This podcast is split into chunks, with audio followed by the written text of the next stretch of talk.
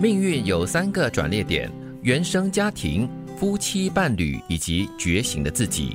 如果没有优越的好家底或称心如意的伴侣，就一定要唤醒那个强大的自己，然后重新洗牌。所以你看啊，我们的命运哈是有三个转捩点，让你有所选择的。嗯，如果你的原生家庭呃没有让你有很好的这个优越的好家底的话呢，那你要看看自己身边的伴侣是如何的。嗯，那如果身边的伴侣也没有办法改变你的生活或者命运的话呢，你就只好靠自己了。你是有机会改变的，他的意思是说，对呀、对呀、嗯所以到最后你还是要靠自己的。很多时候，对，靠别人不如靠自己。很多时候，很多人哈、都会说：“哎呀，你看啊，某某人啊，某某朋友啊，出生是含着银石出生的，然后家底又好，受到良好的教育，然后就算是不工作也可以过很好的生活，都很羡慕了。嗯，然后呢，就哎呀埋怨自己，好像很多东西都不如人。你没有那个好的起步，但是你后来还有其他的一些契机可以改变你自己，从你自己开始嘛。对，呃，有个好的原生家庭的话，我觉得更多是一个精神上的支柱，还有给你温暖。嗯当然，如果有个好的生活伴侣的话，是一种陪伴，也可以是一种鼓励。但是最终最终，所有的全部一切还是回到根本的，那就是自己了。我在想到一个问题，就是如果你有很好的原生家庭，或者是你有一个很好的伴侣的话，但是你自己本身不够好，或者是你自暴自弃啦，或者是很怠惰的话，我觉得你的命运也不会好到哪儿去啊。嗯，所以，当你自己强大起来之后，哈，很自然的，你也会让身边的人好起来，包括了你的家庭，包括了你的伴侣。世界上哪有那么多的将心比心？太过考虑别人的感受，就注定自己不好受。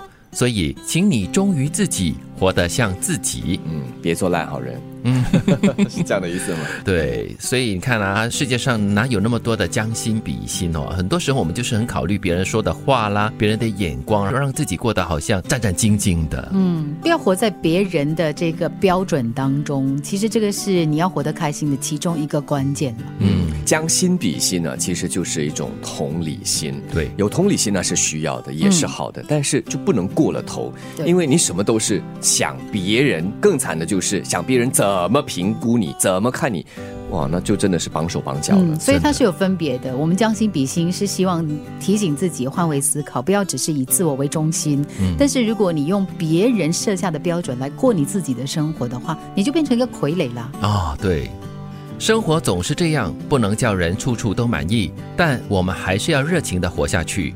人活这一生，值得爱的东西很多，不要因为一个不满意就灰心而停滞不前了。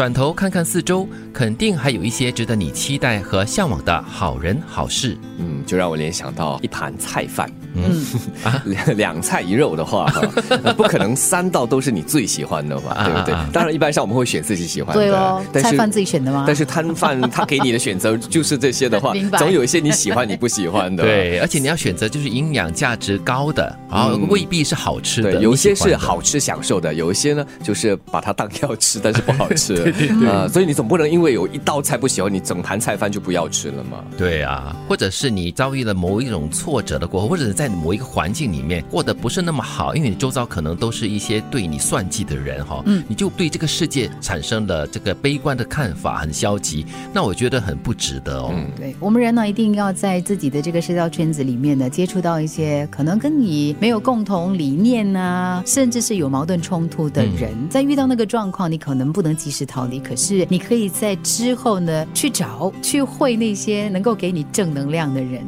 对嗯碰到好人好事哈，呃，有时是因为你的运气好；碰到坏人坏事呢，其实就是一种磨练，是一种锻炼，对也是一种好事。是来让对你进步的。